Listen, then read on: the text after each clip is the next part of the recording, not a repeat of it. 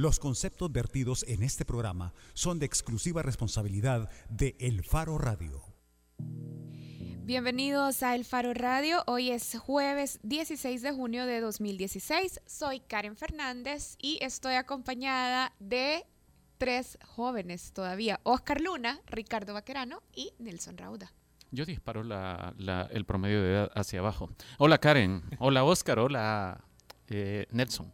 Hola, hola, ¿qué tal? Hola, pastelito. Aclaramos que es Nelson Rauda Sabla, periodista del Faro. Pero el otro ya está Ajá, no puede capturado. Ser Ajá. Están cerrando el que posiblemente sea el peor eh, centro penitenciario de El Salvador, el de las peores condiciones eh, por hacinamiento, por las instalaciones, es el centro penal de Cojutepeque.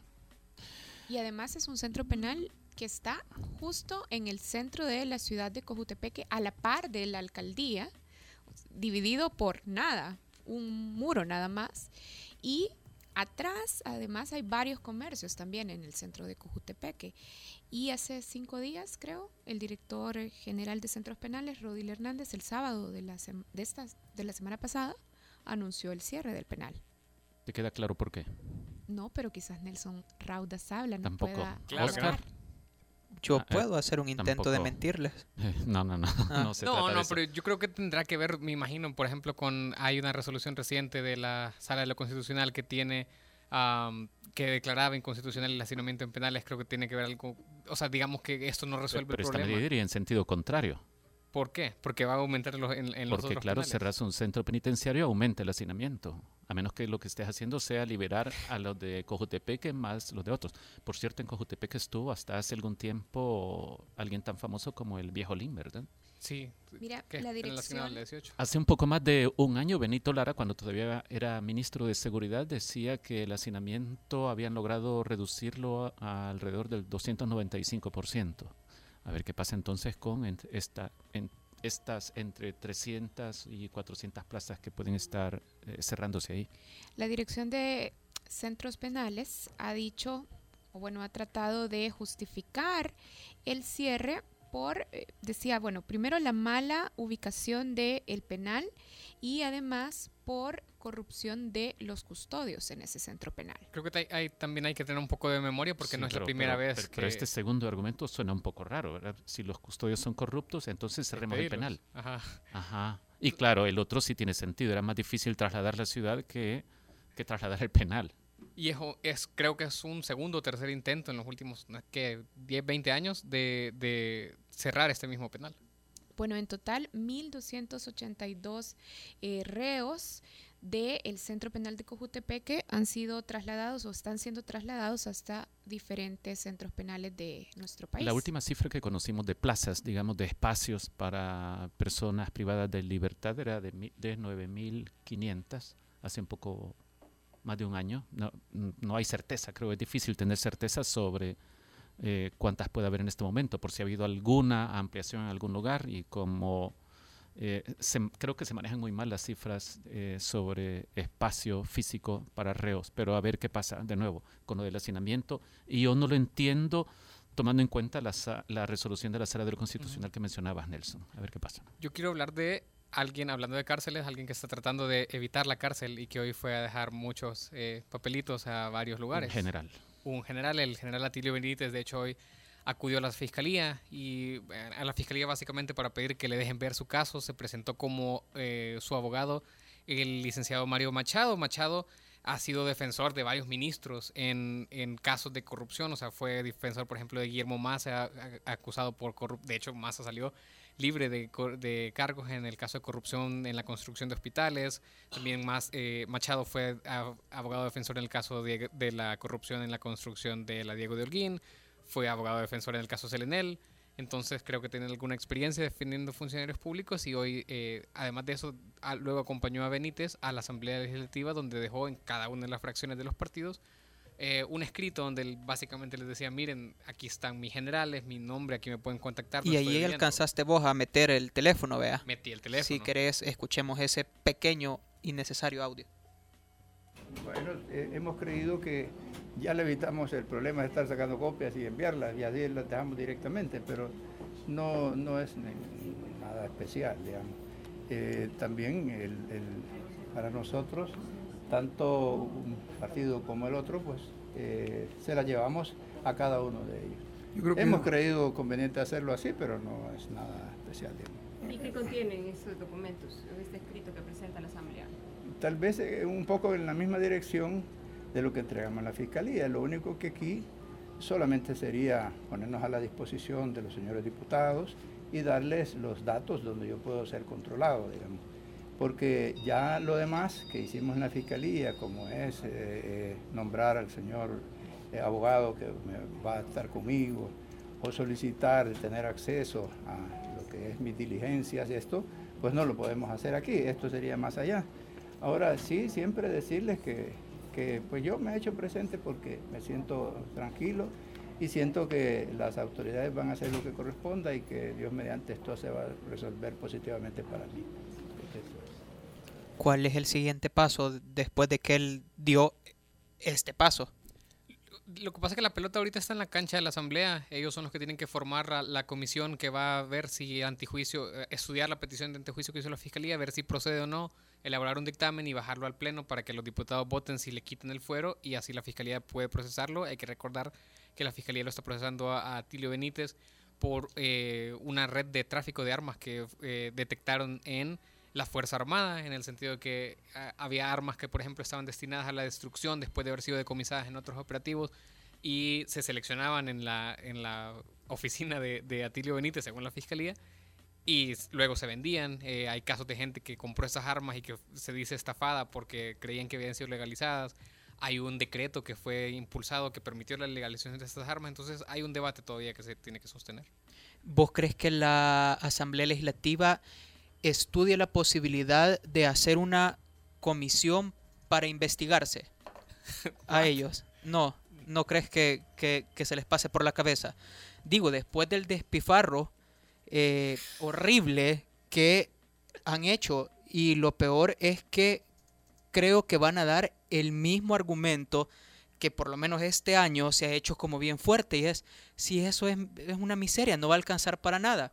Ayer se destapó que para esos rotulitos LED, que son como los que antes le en los 80 le ponían en el carro la gente, que te decía stop, bye, thank you, eh, han gastado 500 mil dólares para que su nombre esté ahí al frente de su curul. Incompleto en algunos casos. Ah, sí, pero eso me parece una tontería, lo que se estaba quejando. Bueno, pero además es un sistema que permite facilitar y registrar las votaciones. No estoy justificando, solo me parece que es justo decirlo. Pero es que ya tenían uno. Y nos, yo creo que... Yo entiendo que este es complemento de lo que ya habíamos visto, de esas consolitas en cada... No, esas consolitas, ¿te acordás que la googleamos el día que nos Sí, dimos sí, sí. cuenta? Esas consolitas ya traen el software instalado y en ningún momento te venden el, o sea, el cartelito de adelante es puro piquete, o sea, solo le hace falta Es otra cosa. cromar las rueditas de las sillas donde se donde se sientan. Sí, no es otra cosa. Yo creo que es un gasto innecesario, sobre todo ahora que al país le hace falta dinero en todas las De áreas. nuevo, lo que se evidencia es que dinero sí hay. Y creo que esto le quita eh, argumentos al gobierno y al partido en el gobierno para estar reclamando que le apoyen en endeudamiento. Porque la oposición, que hace lo mismo que hacía el FMLN cuando era oposición, insiste en que quiere que se recorten los gastos.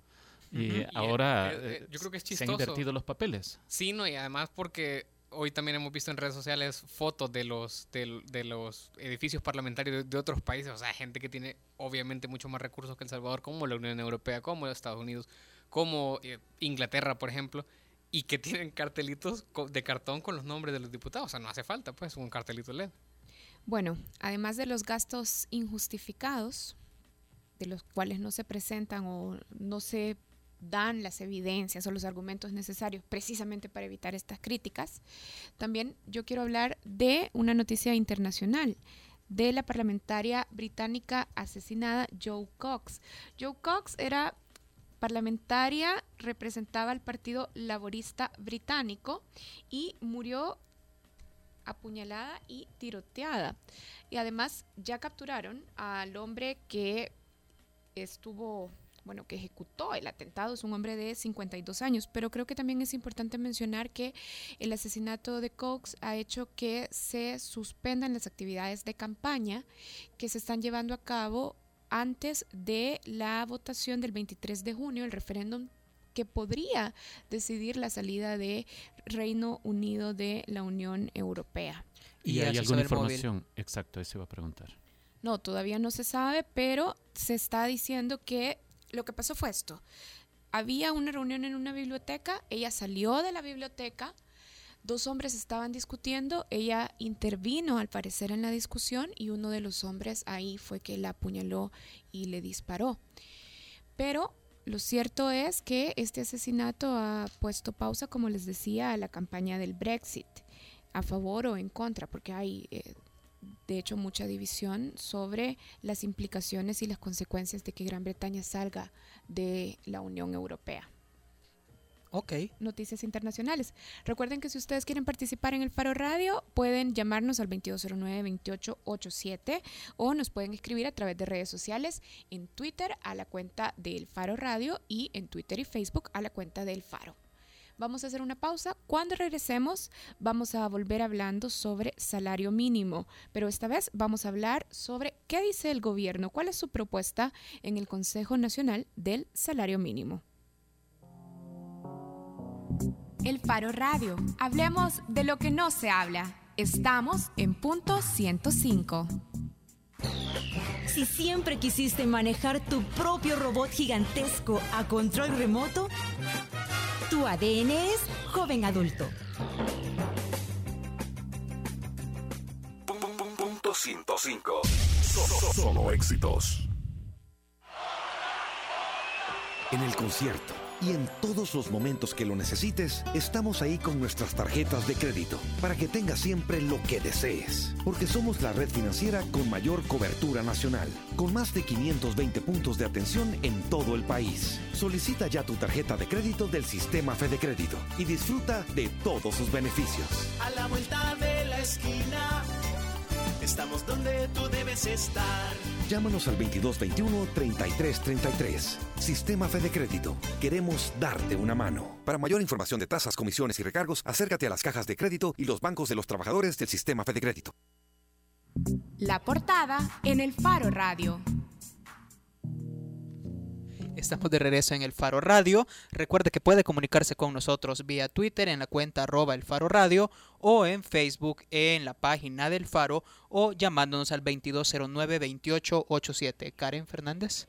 Bueno, tenemos un par de semanas de estarle dando seguimiento a través de nuestras entrevistas en el programa a los acuerdos y la discusión al interior del Consejo Nacional del Salario Mínimo. La semana pasada pudimos conversar aquí en el programa con una representante del sector sindical que no está dentro de la mesa del Consejo. Y ahora vamos a conversar con César Villalona. César Villalona es representante del Ministerio de Economía en el Consejo Nacional del Salario Mínimo. César, gracias por aceptar la llamada del Faro Radio. Bueno, buenos días, mucho gusto, gracias por la invitación.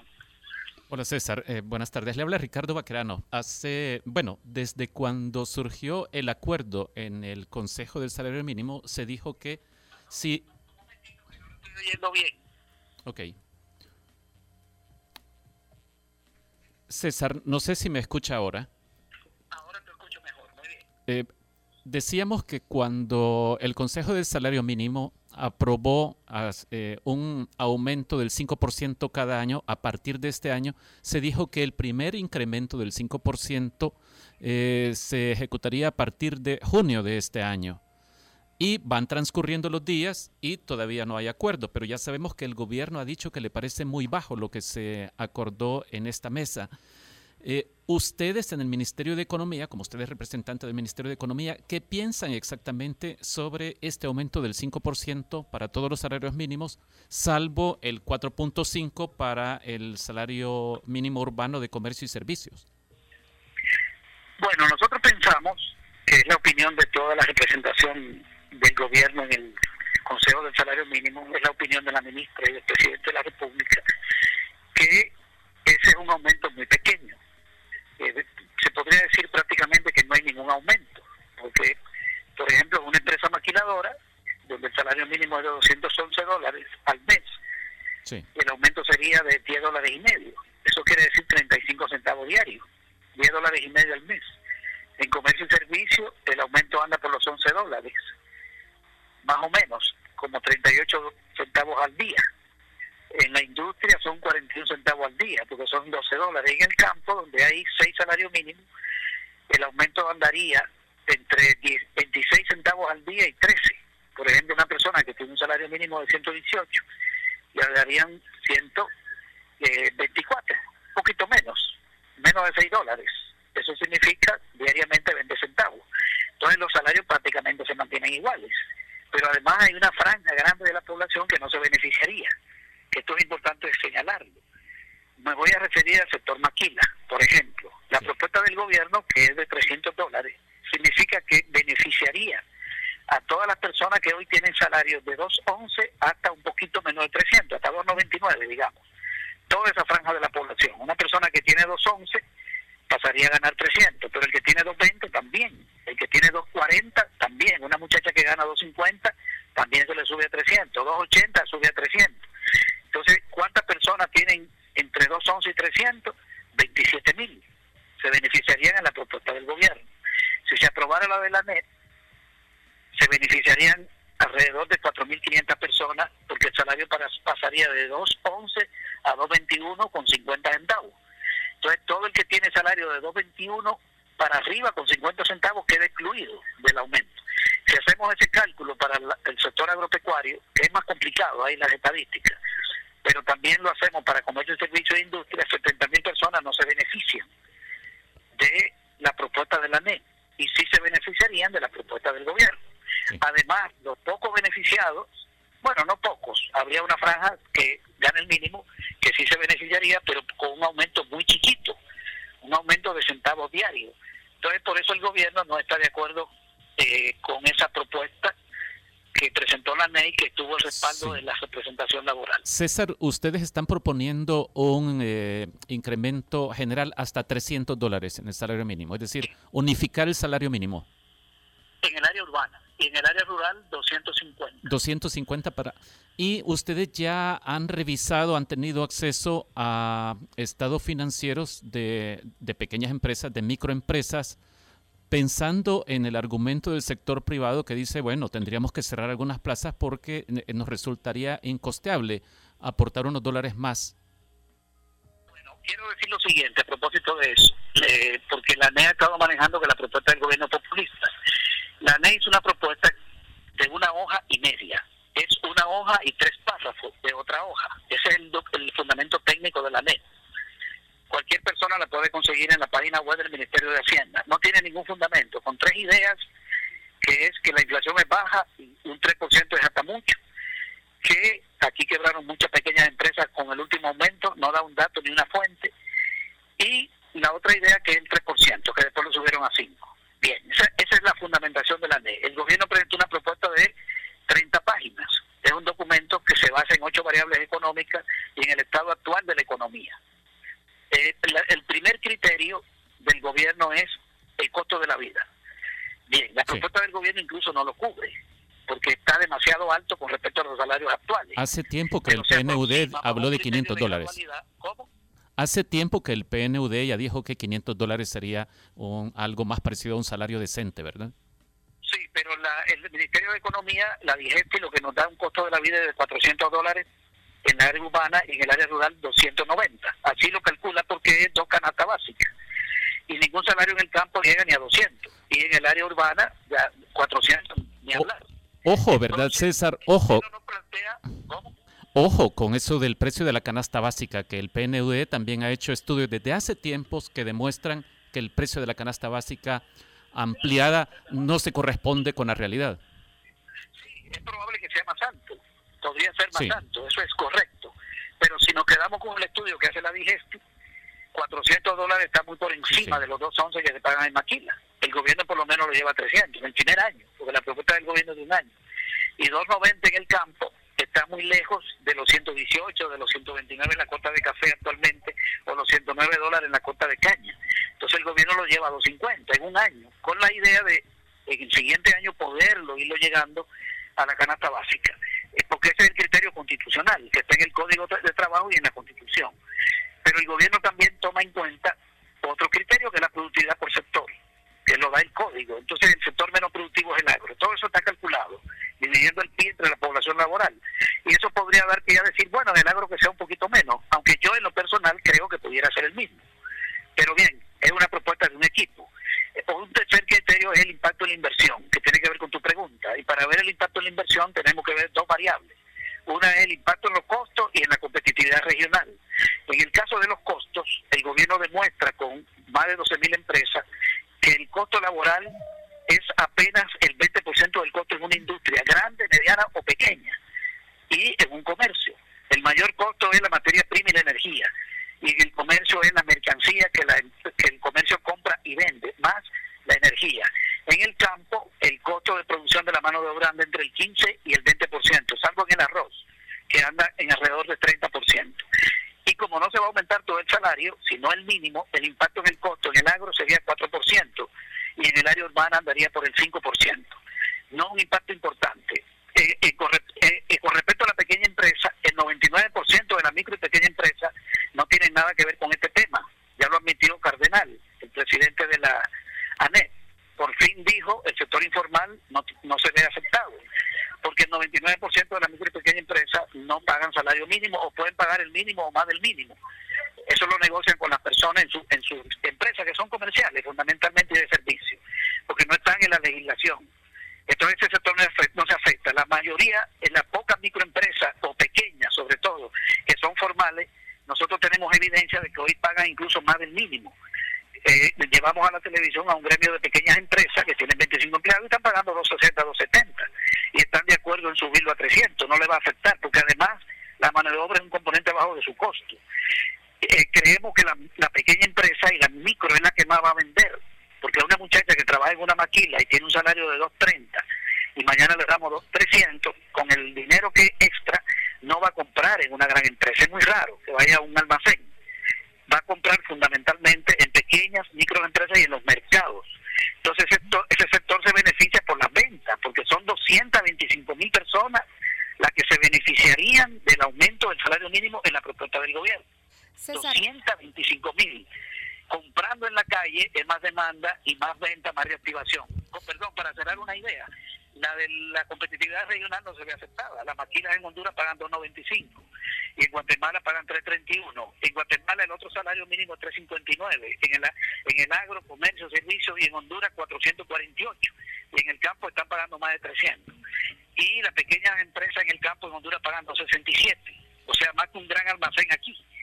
Entonces, y la mano de obra es menos productiva en Honduras y más o menos igual que en El Salvador, César, en, en el caso de Guatemala. En un país como el nuestro, con importantes desigualdades, por ejemplo, entre el sector urbano y rural, tenemos una tabla de salario mínimo con nueve tipos diferentes de salarios por sector. Y el agrícola se lleva el peor salario que supera apenas los 100 dólares al mes. Se ha contemplado dentro de la discusión del Consejo unificar estos nueve tipos diferentes en un solo salario mínimo nacional. ¿Qué tanto se ha avanzado en esta discusión al interior del Consejo? No se ha avanzado en nada porque quien propone unificar los salarios es el gobierno. En el campo hay seis salarios mínimos, lo voy a describir. 171 en el beneficio de café, 129 en la corta de café, 124 en los ingenios azucareros, 118 en las eh, eh, eh, la- la- las labores de granos básicos, de verdura, de fruta y ganadería. 106, 109 en la corta de caña y 98 en el algodón. El gobierno plantea subirlo todo a 250 y dejar uno. Y en el caso de los ingenios azucareros, que ya sí había habido un acuerdo antes con el sector laboral y empresarial, que pasaran a tener el salario de industria. Y eso hay acuerdo. No, ahí no hay problema. Solo que el gobierno quiere que los ingenios paguen 300. No el aumento que quiere la NET, sino que se, se- porque un ingenio no es una actividad agrícola, es una industria. Y en el área urbana, donde hay tres, comercio, servicio, industria y maquila, el gobierno plantea uno en 300. Entonces quedarían dos salarios, nada más en la propuesta del gobierno, no nueve.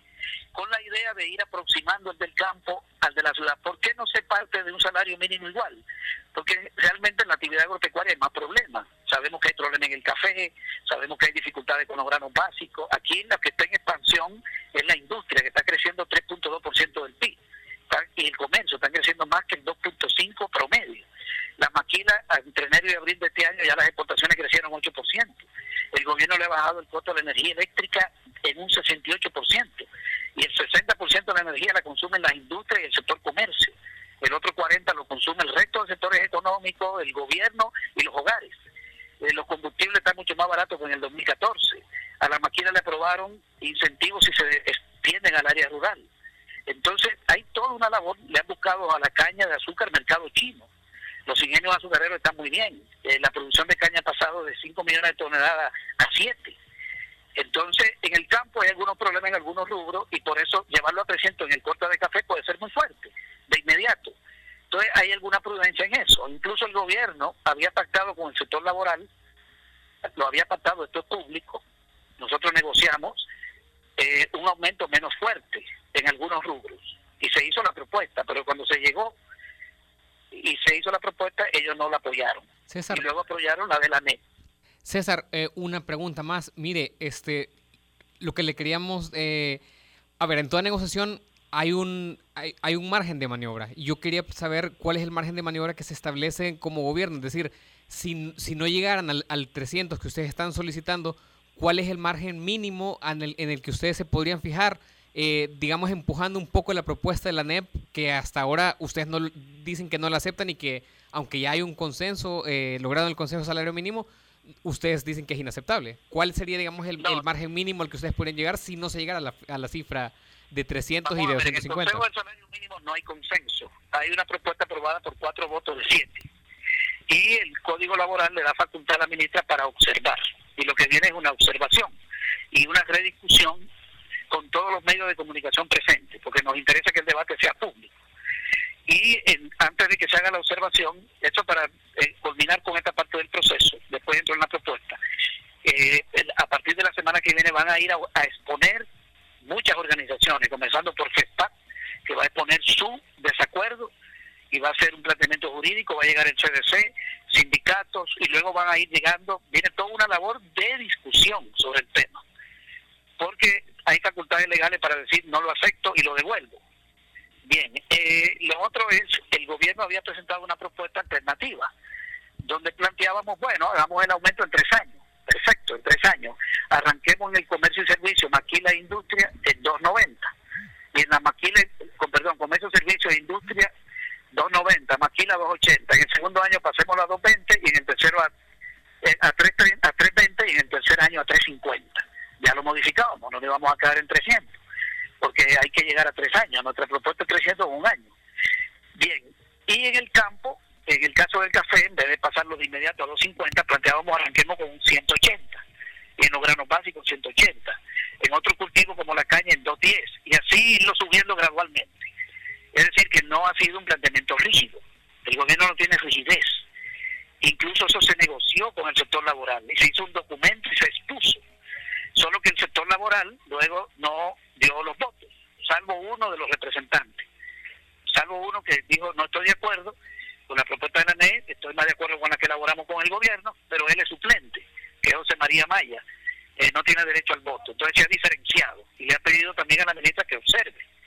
Entonces hay un clamor popular en el sentido de que esa propuesta no es buena. Yo creo que la NE no tiene aliados. Aquí ha hablado del arzobispo de San Salvador en contra, ha dicho que es pecaminoso. La UCA ha hecho dos editoriales pidiéndole al gobierno que no acepte eso. Eh, no es que el gobierno no puede aceptarlo, el gobierno lo que puede es observar, pero a la larga el aumento no lo aprueba el gobierno, lo aprueba la tripartita. Bien. El gobierno lo que tiene es una facultad, igual que en la Asamblea que hay una facultad de veto. ¿Ya? Cuando hay un proyecto de ley, Francisco Flores vetó 60 proyectos de ley. En este caso no es, no es veto, es observación. Entonces, eh, tenemos esa flexibilidad para llegar a acuerdo, pero para que haya un buen aumento no un aumento de 5%, porque darle 10 dólares a una persona, pasarla de 2.11 a 2.21, dejarla igual. Y excluir a todo el que tiene de 2.21 a 300, insisto en el caso de la máquina, dejar fuera 23.000 mujeres de un aumento salarial. Gracias. Es terrible lo de la NED, no, nosotros no podemos aceptar eso. Gracias, César, por haber atendido nuestra llamada.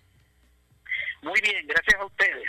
Conversábamos con César Villalona. César Villalona es representante del Ministerio de Economía en la mesa tripartita, el Consejo Nacional del Salario Mínimo. Y en ese consejo se sientan, como César lo decía en su llamada, siete eh, representantes. Son tres representantes del gobierno, Ministerio de Trabajo, Ministerio de Economía y Ministerio de Agricultura, y cuatro representantes más, dos del sector laboral y dos del sector empresarial. Eh, solo para que no le dé una embolia a Yancy, nuestra super community manager, porque nosotros teníamos pautado a Sandra Guevara, la ministra de Trabajo. ¿Qué pasó, Karen? Bueno, estaba, como ya lo estaba diciendo Luna, pactado que nos acompañara en una llamada telefónica. La ministra de Trabajo no pudo atender la llamada porque está en una reunión desde temprano hoy con el presidente de la República, con Salvador Sánchez Serén. Bueno, tenemos que hacer una pausa en el Faro Radio, ya regresamos.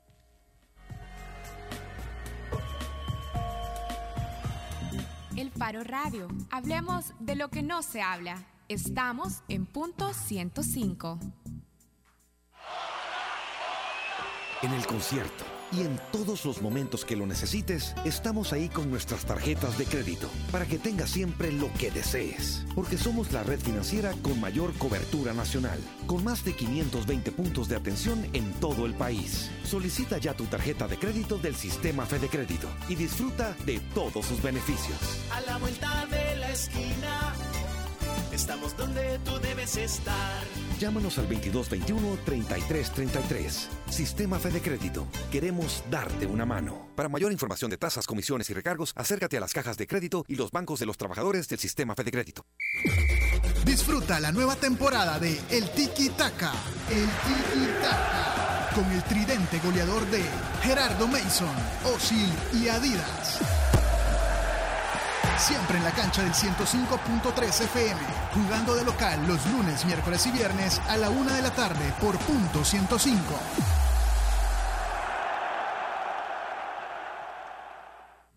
Bajo la lupa en el Faro Radio. Estamos de regreso en el Faro Radio. Ayer la Asamblea Legislativa, sus diputados aprobaron un pronunciamiento contra la extradición de militares implicados en el caso del asesinato de jesuitas y dos de sus colaboradoras que ocurrió en 1989 en la UCA. Karen, ¿este es un pronunciamiento nada más o es una recomendación que la Asamblea hace a alguna institución, alguna otra institución del Es, eh, Estado? Le voy a quitar la respuesta a Karen, que estaba muy ansiosa por contestar, pero es un recomendable que la Asamblea le haga. O sea, básicamente yo veía algunos tweets en ese sentido ayer, eh, que es una recomendación que le hace la Asamblea a la Corte Suprema de Justicia de no imparta justicia en este caso. Es decir, que no tiene ningún efecto directo sobre vinculante. la decisión que tome la Corte Suprema No, de no, no Justicia. es, no es vinculante, pero eh, digamos que es un posicionamiento bien fuerte de parte del órgano legislativo decirle la- al órgano judicial, miren, nuestra recomendación de nosotros, que somos los que hacemos las leyes, es eh, no apliquen las leyes en este caso, o sea, no, no juzguen por asesinato, no juzguen por crímenes de lesa humanidad, como el caso de la masacre de los sacerdotes y sus colaboradoras en la Universidad Centroamericana. Es un pronunciamiento en favor de la impunidad, ¿verdad? Está claro que el asesinato de los sacerdotes jesuitas, de su empleada y la hija de la empleada, está en impunidad. Esto no ha tenido castigo. Y algunos de los argumentos que presentaron los diputados que apoyaron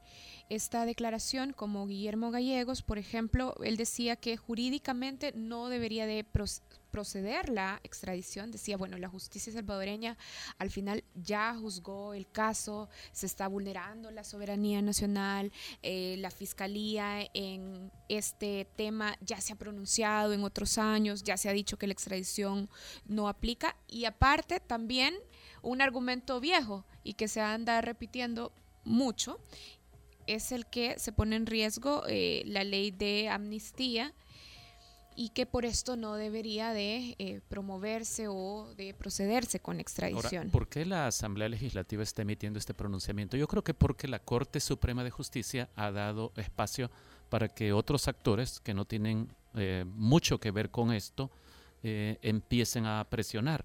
La Corte Suprema de Justicia hasta ahora ha sido incapaz de aclararnos si alguno de aquellos magistrados que desnaturalizando el sentido de ser jueces, la imparcialidad de los jueces, estaban haciendo migas con algunos de los militares involucrados en el asesinato de los jesuitas en 2012, porque esto lo denunció y nosotros lo publicamos el expresidente de la Corte, Belarmino Jaime, que él se enteró de que algunos magistrados estaban asesorando, entre comillas, a los abogados o a algunos de los militares acusados en España.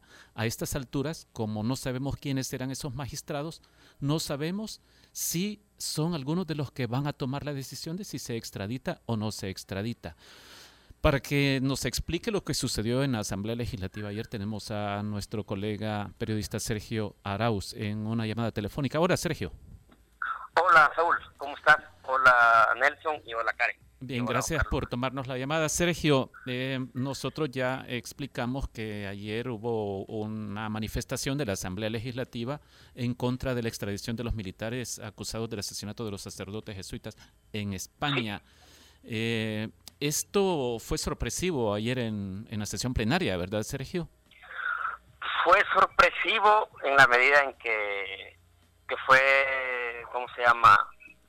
Cabal, eh, con dispensa de trámite, pero eh, digamos, no es sorpresivo en la medida en que en la Asamblea existe, creo yo, un consenso mayoritario, porque la mayoría de diputados de Arena, la mayoría de diputados del PCN, la, bueno, Rodolfo Parker del PDC y Gana, el mismo promotor de esta iniciativa, sí se habían expresado en distintas ocasiones a favor de que los, de defender a los militares que están implicados en el caso de los jesuitas. Sí, lo, lo, importante es que ahora viene, viene un pronunciamiento institucional. ¿De quién fue la moción ayer para que esto se aprobara como decreto, Sergio?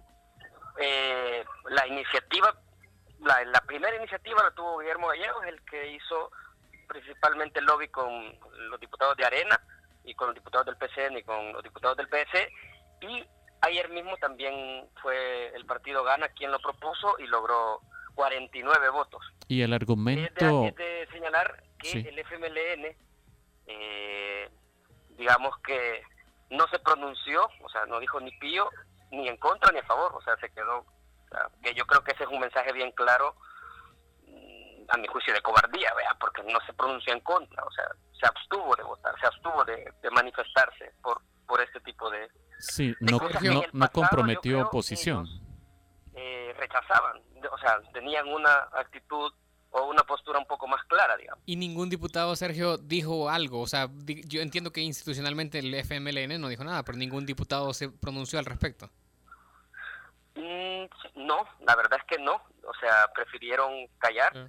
Y creo yo que esto tiene que ver con que en este tipo de iniciativas el diputado Gallegos está, digamos, siendo bastante efectivo porque también hay un grupo de diputados de Arena que están trabajando con él en iniciativas como la de eh, la castración química, la pena de muerte, y es muy probable que en la medida que pase el tiempo, estas vayan prosperando. Yo creo que se está creando un bloque, digamos, de, de legislativo que va a empezar a proponer este tipo de medidas. Y yo, eso es lo que vi ayer cuando vi que de verdad tan rápido, el diputado Gallegos tuvo éxito y logró una iniciativa, una dispensa de trámite que entiendo que en este pleno estaba, o sea, en esta administración se estaban tratando de evitar de, dispensa de trámite, porque manda un mensaje de madrugón a la, población. Una pregunta sobre lo que acabas de decir. Arena, entonces, todos sus diputados votaron por la declaración. Y la siguiente pregunta es, ¿Quiénes son estos diputados eh, con los que Guillermo Gallegos trabaja más de cerca en estas iniciativas que mencionabas? Está la diputada Pati Valdivieso, que es la que también está proponiendo la castración química. Eh, esta iniciativa la trabajó bastante con el coronel eh, Mauricio Vargas, que está en la banca de arena. Y bueno, en el, en el PCN directamente con Manuel Rodríguez y y con Mario Ponce, que también desde siempre estuvieron de acuerdo o se han pronunciado, Mario Ponce lo ha dicho públicamente, en que no hay que extraditar a estos militares. Pues. Mira, Arauz, ¿y vos que sabes de esto, crees que eso sea como una premonición o un presagio de cómo va a ser la presidencia de Gallegos? Aunque eh, lo mal que suene decir que Gallego va a ser presidente, pero lo será a partir de noviembre. Yo creo que las próximas plenarias, esta, la próxima plenaria de hecho va a ser muy similar, o sea, un tanto aburrida porque va a ser el miércoles, el FMLN va a estar celebrando el Congreso de Sao Paulo, o sea, que es una convención de partidos de izquierda, y el debate por la aprobación de la reforma de pensiones, la aprobación de, o la elección de consejeros del Consejo Nacional de la, de la Judicatura y ya casi también la elección del Procurador General creo que van a cargar las próximas plenarias, pero estoy hablando casi que dentro de un mes quizás, o sea que vamos a tener bastante movimiento. Y vamos a estar también eh, viendo cómo Guillermo Gallego se hace más poderoso, eso es mi apreciación, o sea, porque se nota. En la asamblea yo ahora hablaba con alguien y me dice, o sea, ya va, o sea, ya va a ser presidente, pues. Gracias, Sergio.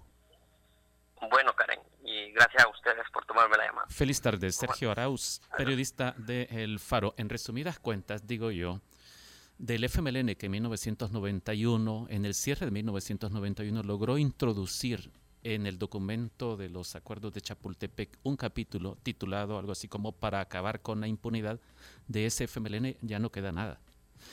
Y ¿Por qué estará el FMLN en el foro de San Paulo que acaba de mencionar Sergio, que se realizará en San Salvador a partir del 25 de junio? Sí, como Sergio acaba de decir, es un foro de partidos de izquierda. Entonces. Bueno, y creo, que de, los otros, creo que de los otros partidos, obviamente no nos sorprende que toleren y apoyen este tipo de pronunciamientos. ya, Sergio mencionaba al general Vargas. Claro. No, pero a mí lo que me llama la atención. Rodolfo Parker del PDC, entonces uno entiende por qué surgen estas voces en la Asamblea. Pena de muerte castración, química. y ahora este recomendable para la no extradición de los militares. Sí, va, va. Bienvenidos. Sí. Están las soluciones para los problemas de este país. Sí. La unión de la derecha, o sea, la unión, es, que es tan poco común la unión de todos los partidos de derecha en la Asamblea, pero para esto, claro, obviamente se van a unir. Deberían de aprobar una ley de un madero con un clavo. Creo que o sea, que sea legal pegarle a la gente con un madero con un clavo y ya estamos tranquilos. Creo que la pregunta, la pregunta que deberíamos de estarnos haciendo, porque obviamente no vemos todo lo que se negocia en la Asamblea Legislativa como en otros cuerpos políticos, pero ¿por qué? El pronunciamiento es no vinculante, no tiene efecto directo sobre la decisión de la Corte Suprema de Justicia, que era lo que hablábamos al principio de este bloque. Pero ¿por qué? ¿Qué está detrás de este pronunciamiento? ¿Qué intereses y quiénes lo motivan? Yo creo que ahí hay compromisos políticos con la clase que está siendo juzgada, básicamente, con los militares. Y eso no es, o sea, tampoco no es una gran revelación. Hay, hay diputados que son militares, hay gente que está muy afina a esta tendencia y eh, lógicamente va por ahí. Y no ha habido funcionarios importantísimos de este gobierno que ya dijeron que no apoyan la extradición de los militares. Ya lo hubo. ¿Quién? El vicepresidente fue el que se expresó en contra, ¿verdad? Sí, es cierto. En unas declaraciones Hace unas dos semanas fue Con una conferencia de prensa fue. sí, un viernes o un fin de semana. Sí. Que yo creo que eran declaraciones que iban más eh, en torno a, bueno, tenemos una ley de amnistía, hemos avanzado un camino desde la lo que pasa es que esas son falacias, esas son mentiras. Él sabe que no hay una ley de amnistía. Es decir, el vicepresidente no te va a convencer a vos de que hay una ley de amnistía en El Salvador. Un organismo, una corte internacional de la que El Salvador es parte y cuyas resoluciones debe acatar, ya estableció en 2012 que la ley de amnistía no existe más.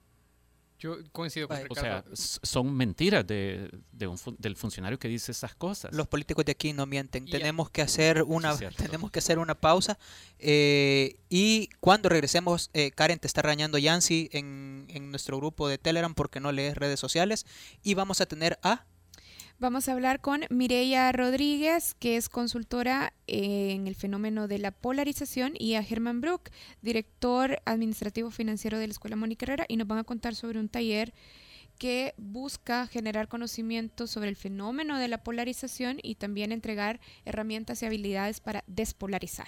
Y después de eso yo les pongo una música. Ya regresa el Faro Radio. El Faro Radio. Hablemos de lo que no se habla. Estamos en punto 105. En el concierto y en todos los momentos que lo necesites, estamos ahí con nuestras tarjetas de crédito para que tengas siempre lo que desees. Porque somos la red financiera con mayor cobertura nacional, con más de 520 puntos de atención en todo el país. Solicita ya tu tarjeta de crédito del sistema Fede Crédito y disfruta de todos sus beneficios.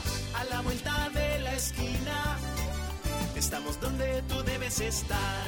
Llámanos al 2221-3333. Sistema Fede Crédito. Queremos darte una mano. Para mayor información de tasas, comisiones y recargos, acércate a las cajas de crédito y los bancos de los trabajadores del Sistema Fede Crédito.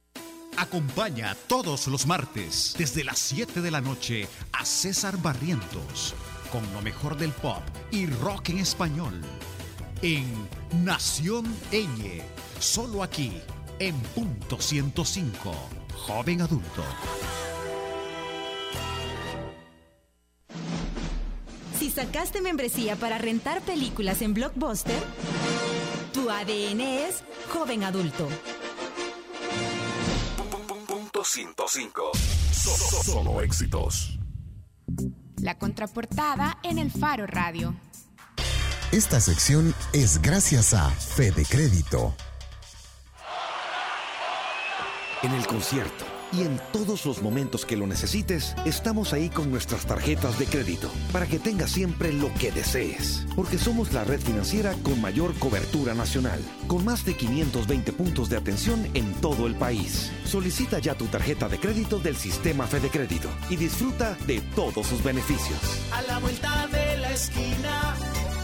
Estamos donde tú debes estar.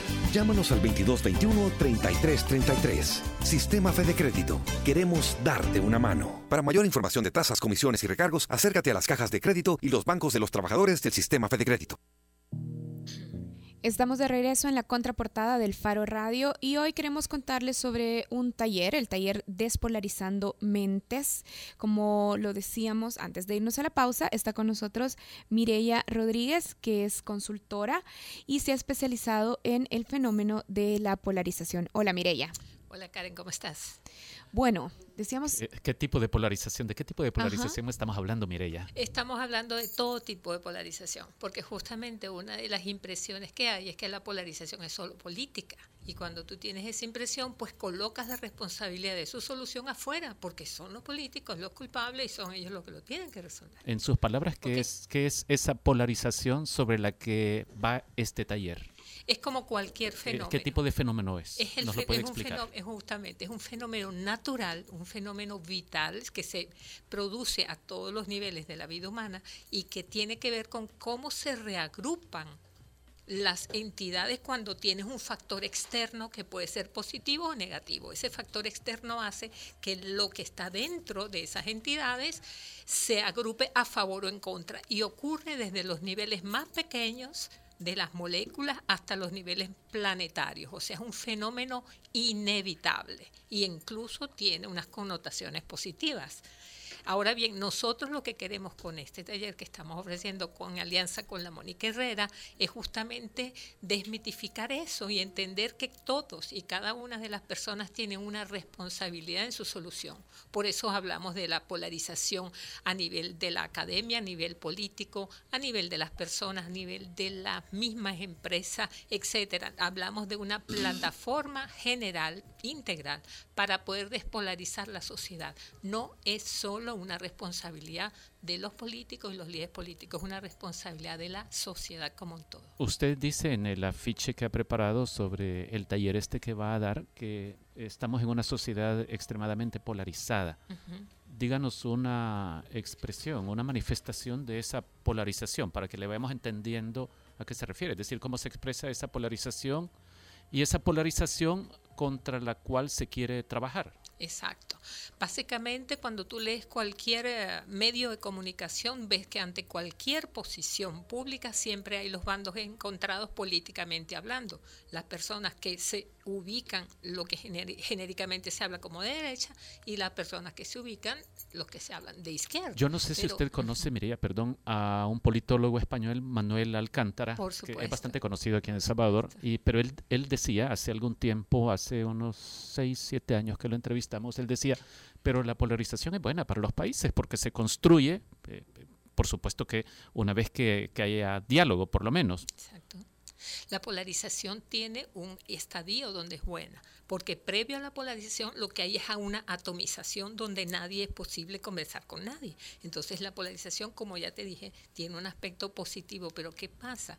Cuando dura o se profundiza demasiado se convierte en perversa y se convierte en negativa porque la, el destino de los países tiene que ver con el logro de acuerdos compartidos y de mediano y largo plazo. Porque y eso se vuelve paralizante. Se vuelve paralizante y no solamente paralizante, sino que te hace incapaz de ver al otro. Ya el otro es la construcción que tú has hecho del otro, que a lo mejor no tiene nada que ver con ese otro. En algún inicio tuvo que ver, pero ya después cuando es tan profunda es imposible comunicarse y por eso este taller busca como un antivirus, mi, mi, palabra favorita para esto es como el antivirus que le vamos a pasar a las personas como un primer nivel, porque en este taller no podemos pasar, porque es un trabajo de cierta complejidad.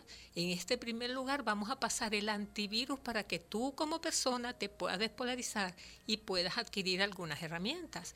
En un segundo nivel, dependiendo de la reacción de la gente a esto, ofreceríamos un segundo nivel donde sí ya vas a adquirir herramientas para integrar polaridades, pero eso es un segundo nivel. No puedes entrar de un solo momento a integrar posiciones extremas, no puedes. Primero tienes que pasar el antivirus y luego entonces adquirir herramientas, que hay muchísimas. Nosotros vamos a ver en el taller como unas 10 más o menos, ¿verdad? Y en otro nivel en otro nivel desarrollaríamos entonces cómo integrar posiciones extremas y encontrar soluciones creativas. Está con nosotros Herman Brook, director administrativo y financiero de la Escuela de Comunicación Mónica Herrera. La escuela va a recibir y en sus instalaciones se eh, impartirá el taller Despolarizando Mentes. Germán, usted que ha tenido recorrido en muchos sectores de la vida empresarial, académica, incluso política eh, de El Salvador, ¿es optimista sobre las posibilidades de romper ese ciclo de polarización? Que no nos deja avanzar, esa polarización paralizante de la que hablábamos. Fíjese que yo quería reaccionar a lo que estaba planteando la pregunta y la respuesta de Mireya. Es que Alcántara plantea que la polarización puede ser buena. Yo lo que digo es que la polarización es primero fanatizante, porque no hay polarización sin fanáticos en nuestro país. Esa es la mala cuando los extremos se vuelven fanáticos, porque el tener diferentes posiciones ideológicas no tiene nada de malo. El problema es cuando nos volvemos fanáticos. Esa es una.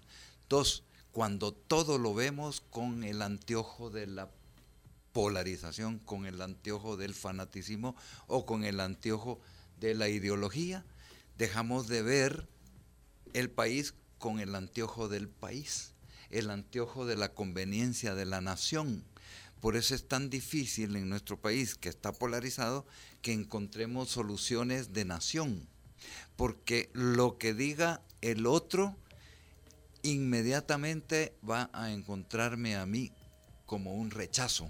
No importa si lo que el otro dice tiene lógica, es bueno, es algo que yo pude haber dicho, pero lo dijo el otro. Entonces el mensajero se vuelve el malo y el mensaje se olvida en una polarización. A partir de esto que acaba de decir Germán, eh, ¿usted diría entonces que la Asamblea Legislativa, a partir de lo que acaba de mencionar, la Asamblea Legislativa está llena de diputados y diputadas eh, fanáticos o que tienen posiciones eh, diversas. Vamos a decir que los diputados. Recuerdo un episodio suyo de cuando llegó a meterse a una sesión plenaria de la Asamblea Legislativa a gritar un par de cosas. El problema es que no solo son los diputados los que pueden o no ser fanáticos, sino que el partido que lo lleva ahí es fanático.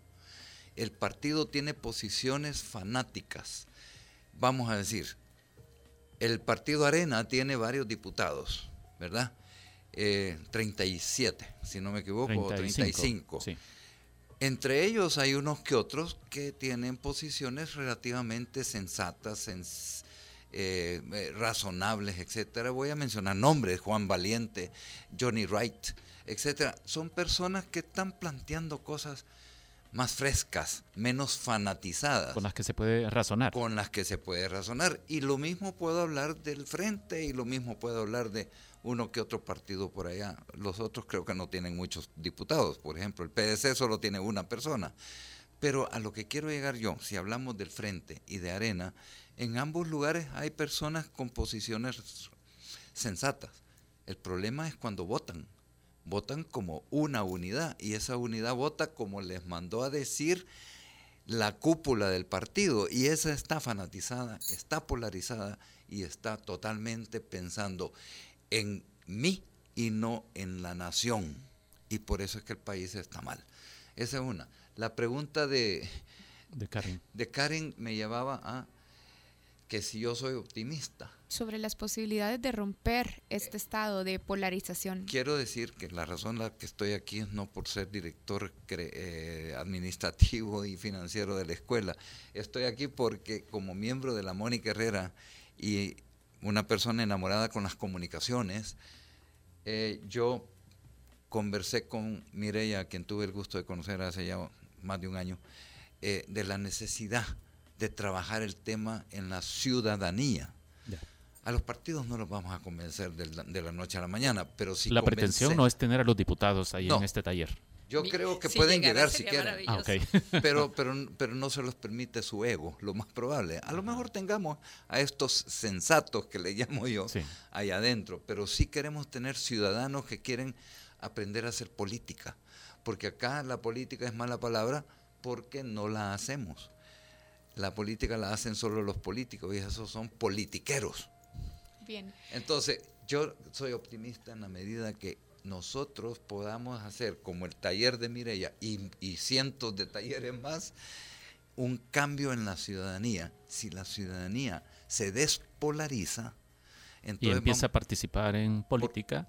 y, termino rápidamente. Guatemala, que todos decimos, hoy los chapines salen a la calle y esto y el otro. ¿Saben por qué? No tienen polarización porque no tienen partidos políticos fanáticos y polarizantes. De hecho, no tienen partidos políticos, tienen agrupaciones electorales. Ad hoc para las elecciones. Bien, Mireya, ¿cómo, cuándo y dónde si queremos participar en el taller? Bueno, el taller inicia el 4 de julio y va a ser seis eh, lunes sucesivos a partir de esa fecha. Va a ser de 2 a 6 de la tarde en las instalaciones La Mónica Herrera. Si alguien quiere más información, puede llamar a la escuela. Directamente a la escuela. 2507-6500. Y que pregunten por formación continua. Exactamente. Mire, ya una última pregunta. ¿Quiénes diría usted que son las personas que idealmente deberían acercarse a, a esto? tomar este taller? Aquellas personas que tienen un radio de acción, que no solamente son ellas como tal, sino que tienen la posibilidad de ser una influencia. Por ejemplo, un dirigente sindical puede tener una influencia en su sindicato, un líder empresarial puede tener eh, influencia en sus empresas, un político puede tener... Eh, eh, influencia en sus partidos y así sucesivamente. De hecho, ya hemos hecho algunas clínicas de despolarización en algunos partidos políticos con unos efectos bien interesantes. Y yo quisiera añadir que también hay líderes estudiantiles. Y a nosotros nos gustaría ver jóvenes ahí. Los invitamos también. Por supuesto, porque los jóvenes están todavía esponjas. Tal vez no están metidos en esta polarización porque no son fanáticos, porque no han participado, porque no les interesa.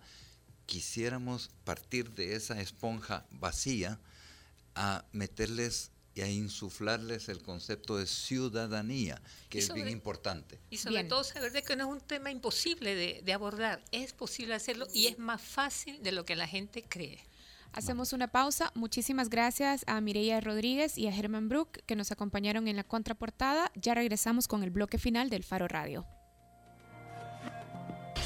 Esta sección fue gracias a Fede Crédito. En el concierto y en todos los momentos que lo necesites, estamos ahí con nuestras tarjetas de crédito para que tengas siempre lo que desees. Porque somos la red financiera con mayor cobertura nacional, con más de 520 puntos de atención en todo el país. Solicita ya tu tarjeta de crédito del sistema Fede Crédito y disfruta de todos sus beneficios. A la vuelta de la esquina Estamos donde tú debes estar. Llámanos al 2221-3333. Sistema Fede Crédito. Queremos darte una mano. Para mayor información de tasas, comisiones y recargos, acércate a las cajas de crédito y los bancos de los trabajadores del Sistema Fede Crédito. Estamos de regreso en el Faro Radio. Eh, bueno, gracias a todos los que nos acompañaron y Yo me despido con una canción de los Red Hot Chili Peppers, no sin antes decirles dos cosas. Uno, eh, saludos a Gerson Biches, Jennifer Velázquez, Marvin Silésar, que hoy anunciaron que su programa en Radio La Clave se termina, su programa era El Espacio. Saludos, creo que era un programa necesario para que la gente, eh, para que los músicos llegáramos ahí y siempre, siempre, creo que todos tuvimos las puertas abiertas. Saludos a ellos. Una buena noticia es que hoy Chance the Rapper, pusimos una canción de él aquí en el Faro Radio hace, hace un par de semanas, logró con su disco que eh, la Academia de Música, por lo menos la gringa, o sea, lo que da, la que da los Grammys, se abriera a premiar a discos que solo eh, estén en streaming. O sea, ya no importa que no tengas disquera, puedes subir tu disco a SoundCloud y si es bueno y se los haces llegar a ellos, eh, puedes estar nominado a un Grammy. Y dicho esto, gracias, nos escuchamos martes y nos vamos con Dark Necessities, Red Hot Chili Peppers.